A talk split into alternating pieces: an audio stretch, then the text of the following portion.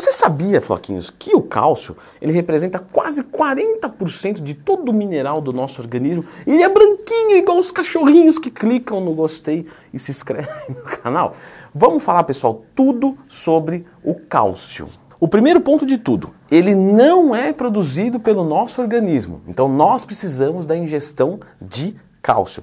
Mas existem coisas que são produzidas pelo nosso organismo, assim, vitamina. Sim, por exemplo, a vitamina D, ela até é entendida já como um hormônio, né? Por que, que não chama hormônio então? É porque chamaram de vitamina D lá atrás Aí fala, ah, deixa assim mesmo, que a galera já acostumou. Mas na verdade ela está mais para um hormônio. Mas essa vitamina o nosso corpo produz. Nosso corpo produz algumas proteínas, né? Enfim. Mas o cálcio em si não. Leandro, queria entender mais sobre a vitamina D. Lembra de procurar Leandro Twin mais tema. Bom, vamos dividir aqui o cálcio em dois grupos, tá? O cálcio vegetal e o cálcio animal. Então, a gente tem uma, uma questão de biodisponibilidade, certo? Ah, aqui eu tenho 500 miligramas de cálcio, aqui eu tenho 500 miligramas de cálcio. Só que um é biodisponível para o meu organismo, ou seja, ele absorve melhor, ele sintetiza melhor. E outro não. Qual é melhor, o vegetal ou o animal?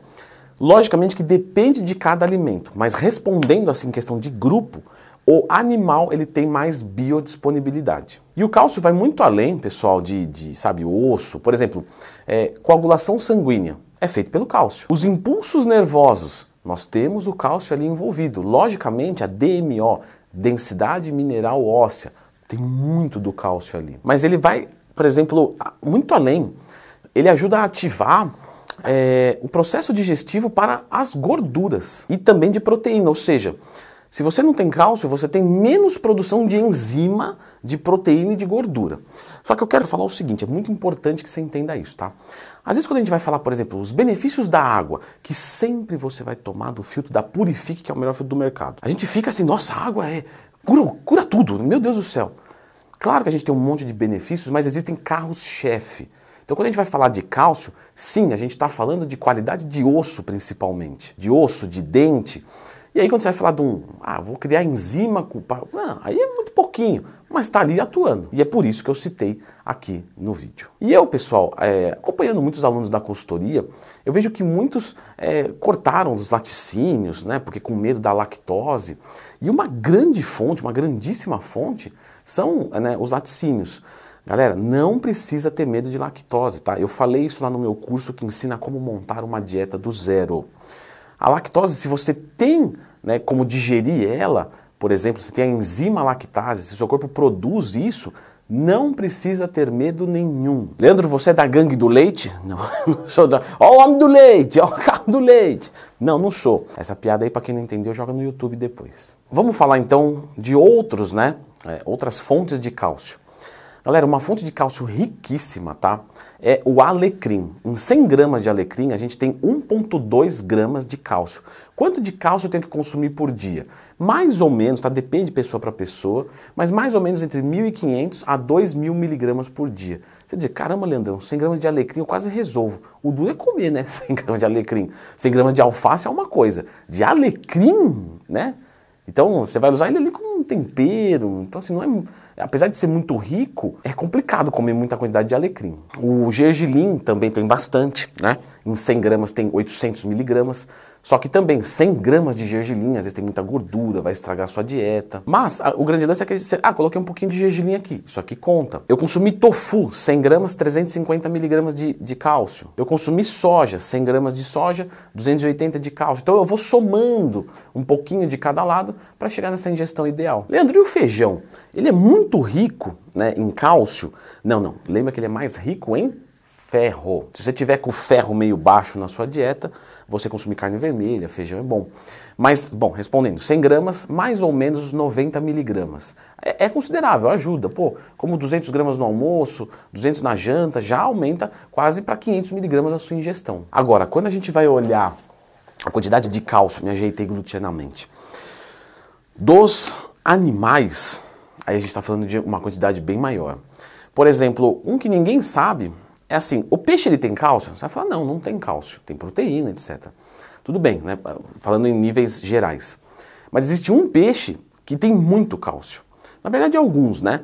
Mas, por exemplo, é, a sardinha. Por que, que a sardinha tem muito cálcio? Porque sabe aquela partezinha de dentro? A coluninha dela? Eu esqueci o nome do negócio. É a coluna da sardinha, o que vai lá no o espinho dela ali. Escreve nos comentários aí que o professor esqueceu. Aquilo ali é cálcio puríssimo. E normalmente, como fica molinho, né, a gente come. E aí, de novo, existem outros peixes que a gente faz isso.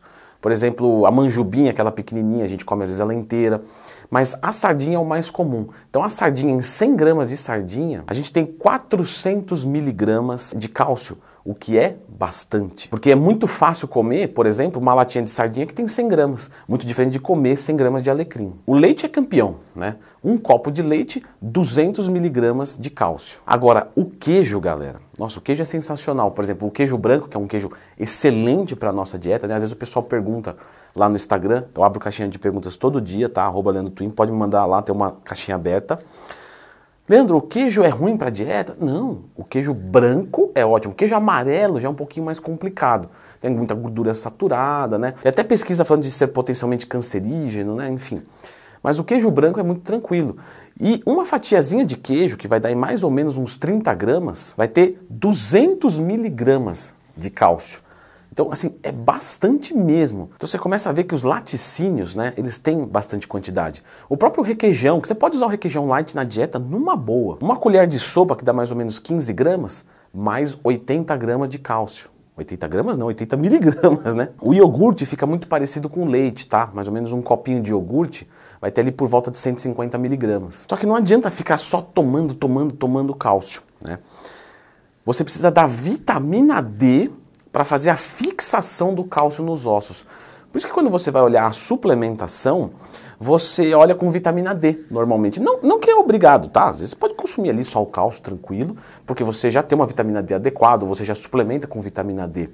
Mas antigamente, que era uma coisa assim, menos sabida, né? Vamos colocar assim, é, o pessoal fazia muito cálcio com vitamina D. Porque às vezes os idosos iam lá comprar um cálcio na farmácia, não tem muita informação, precisa suplementar. Aí suplementava e jogava tudo fora porque não tinha vitamina D para fazer a fixação. Então o consumo da vitamina D é muito, olha o que eu estou falando, é muito importante. Você pode tomar cálcio para sair pelas orelhas. Se ele não está fixando na célula, não vai adiantar nada. Tá? Então eu vou deixar agora a indicação desse vídeo aqui de vitamina D para ver como você pode aumentar a sua ingestão de vitamina D ou como eu falei lá no começo do vídeo, né, a fabricação da vitamina D. Ou será que não dá e tem que suplementar? Dá uma conferida aqui.